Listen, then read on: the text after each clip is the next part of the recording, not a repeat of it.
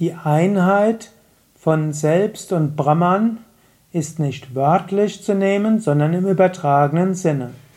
Kommentar zum 242. Vers von Vivekachudamani.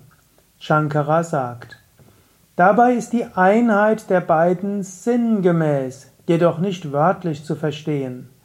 Denn es sind in sich widersprechende Eigenschaften wie die Sonne und das Glühwürmchen, der König und der Diener, der Ozean und der Brunnen, der Berg Meru und ein Atom. Wenn es heißt, Tattvamasi, das bist du, dann darf man das nicht wörtlich nehmen. Wörtlich wäre Vajja. Hm, also Vajja ist in der wörtlichen Bedeutung. In der wörtlichen Bedeutung, wenn man sagen würde, Aham Brahmasmi, ich bin Brahman, ich bin Gott, könnte man ja sagen, macht das keinen Sinn. Wörtlich, ich als Individuum mit Körper und Psyche. Als Individuum bin ich natürlich nicht Gott.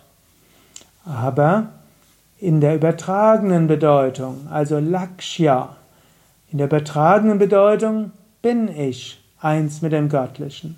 Und wie ist das? Wenn ich mich löse von der Identifikation mit dem Körper, wenn ich mich löse von der Identifikation mit der Psyche und wenn ich nur das lasse, was, wenn ich nur das übrig bleibt, wenn ich alles andere loslasse, das ist Bewusstsein. Und dieses Bewusstsein, Tattvamasi, das bist du. Und wenn du auch von Brahman die Zeit und Raum wegnimmst und du sagst, Brahman ist das Absolute, das Unendliche, das Bewusstsein in der Welt, Tattvamasi, das bist du.